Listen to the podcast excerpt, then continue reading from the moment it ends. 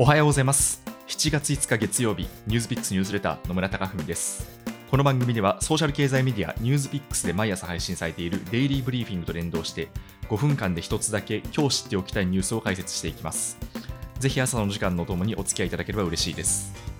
さてこうした雨が降ってくる季節になるとちょっとした距離でもついタクシーに乗りたくなってしまうことがあると思うんですけど皆さんは配車アプリをどれくらい使ったことがありますでしょうか？日本の場合は例えば都市部では流しのタクシーが頻繁に走っていまして地方ではそもそもアプリのサービス対象地域になっていなかったりして使ったことないよって方も結構いらっしゃるかもしれません。一方で海外だと自分のいるところまですぐに来てくれてしかもめんどくさい価格交渉とかをせずに目的地まで行ってくれるってことでかなり便利だったりします。今日はそんな配車アプリに関するニュースを取り上げていきます。中国政府は昨日4日中国の配車サービス大手 DD 中信がスマートフォンアプリを通じて違法に個人情報を収集しているとしてアプリのダウンロードを停止する措置を発表しました。中国ではもともとサイバーセキュリティ法という法律が定められていまして個人情報の漏洩などについて企業への罰則を定めています。今回はその法律に抵触したとみられていますが確認したとする違反の詳細については明らかにされていません。DD 側はダウンロード済みのアプリは通常通り使用できて利用者には影響はないとした上で当局の指導に感謝して問題を是正してユーザーのプライバシーとデータの安全を守るというコメントを発表しました。もともと DD は2012年に設立された企業でして2019年時点でユーザー総数は5億5000万人以上。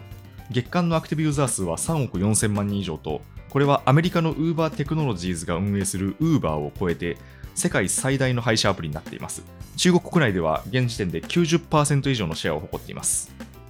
日本との関係でいうと2017年にソフトバンクビジョンファンドが出資をしていまして現在では同社の21.5%の筆頭株主となっています。2019年には日本でもソフトバンクとのジョイントベンチャーが設立されていまして現在東京や大阪京都でこの DD のアプリを使うことができます。先週6月30日に DD 社はニューヨーク証券取引所に上場しまして直近の時価総額が740億ドルを超えていますこれは配車サービス企業としては Uber の約950億ドルに次ぐ規模でアメリカの2位のリフト約190億ドルの3倍となりましたただし、もともとですね、中国当局から調査される可能性が指摘されていまして、上場してわずか2日後に当局が国家安全と公益を守るために DD の調査を開始したと述べました。それによって株価が10%下落するといったことも起きました。中国では昨年から IT 企業に関する締め付けを強化していまして、その理由としては、まあ、様々な分析がなされているんですけど、主なものとしては、民間企業が国民のデータを保持することを警戒しているものとみられています。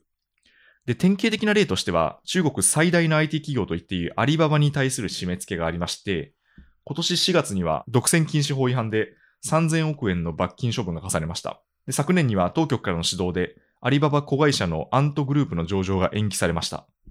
で、この DD もですね、配車アプリという特性上、膨大な量の移動データをリアルタイムで収集していまして、で、この一部のデータが自動運転技術や交通量分析に使われています。まあ、そのことから中国当局の警戒の対象になったといった見方がされています。もともとこうした締め付けを受ける可能性が指摘されていたことから、新規上場時も当初想定された時価総額1000億ドルには届きませんでした。今日はアメリカが祝日のため、ニューヨーク証券取引所はお休みなのですが、今後株価に大きな影響が出ることが予想されます。でこうした国家 VS プラットフォーマーの戦いというのは、このニュースピックスニュースレターでも何度も事例として取り上げているんですけど、今回また典型的な出来事が起きたということになります。国内で IT 産業は育成したいのだけど、民間企業が強くなりすぎるのも国家体制に与える影響が大きいという中国当局と民間企業側のせめぎ合いはしばらく続くことになりそうです。ニュースピックスニュースレター野村貴文でした。Spotify や Apple、Voicy などでお聞きの方は、もしこの番組が気に入っていただけましたら、ぜひフォローいただけると嬉しいです。それでは今日もいい一日をお過ごしください。